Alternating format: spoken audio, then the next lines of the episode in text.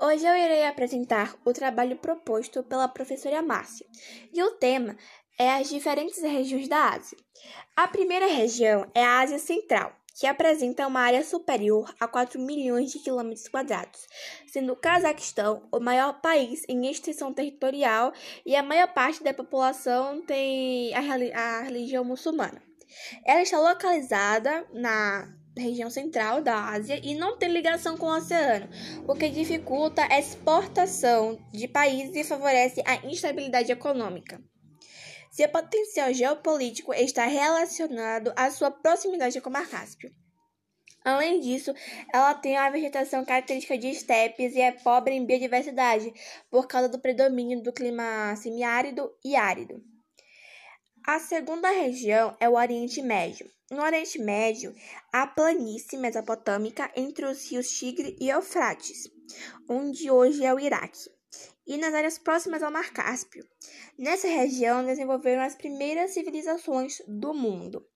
No Oriente Médio há também inúmeros focos de problemas e conflitos, por causa da das três religiões monoteístas mais importantes, que é o judaísmo, islamismo e o cristianismo. Os principais troncos religiosos tiveram sua origem na Ásia, de onde se expandiram para outros locais, além das desigualdades sociais, o autoritarismo e a rivalidade entre judeus e palestinos, que é um dos mais importantes. A terceira região é a Ásia Setentrional. A Ásia Setentrional ela abrange a Rússia Asiática, sendo a maior do continente, a maior região do continente asiático. Porém, ela é composta em grande parte de uma área gelada, que fica na Sibéria, é em virtude ao baixo rigor climático, com baixíssimas temperaturas, além de baixa densidade demográfica. O Extremo Oriente. O Extremo Oriente, ele se trata da região que tem se destacado economicamente, pois é onde se localiza os países mais industrializados nas últimas décadas, como China, Japão, Coreia do Sul e Taiwan. Essa região é ocupada por muitas etnias, com diversas culturas e religiões. Apenas na China existem 56 nacionalidades reconhecidas. As principais religiões são o budismo, taoísmo, shintoísmo e o confucionismo. E a última, ela tem uma vertente mais filosófica do que realmente uma religião. Além de que a Ásia Setentrional também, a Ásia Oriental, o extremo oriente, no caso a, área, a Ásia Oriental, ela também é conhecida como leste asiático. E ela abrange China, Japão, Coreia do Sul, Coreia do Norte, Mongólia, Taiwan e territórios de Gongwang e Macau.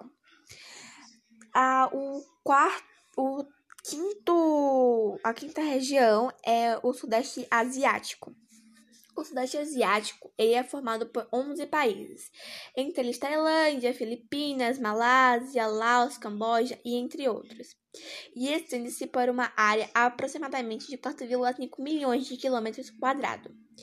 Trata-se de uma região muito populosa, ocupada por aproximadamente 626 milhões de habitantes.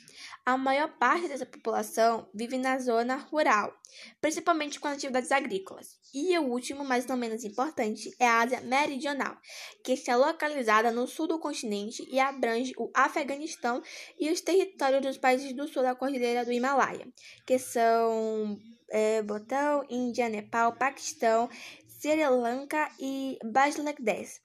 A região mais populosa do mundo, com cerca de 1,6 1,65 bilhões de habitantes, mas apresenta níveis muito baixos de indicadores sociais, com expectativa de vida, renda, é, alfabetização e mortalidade infantil.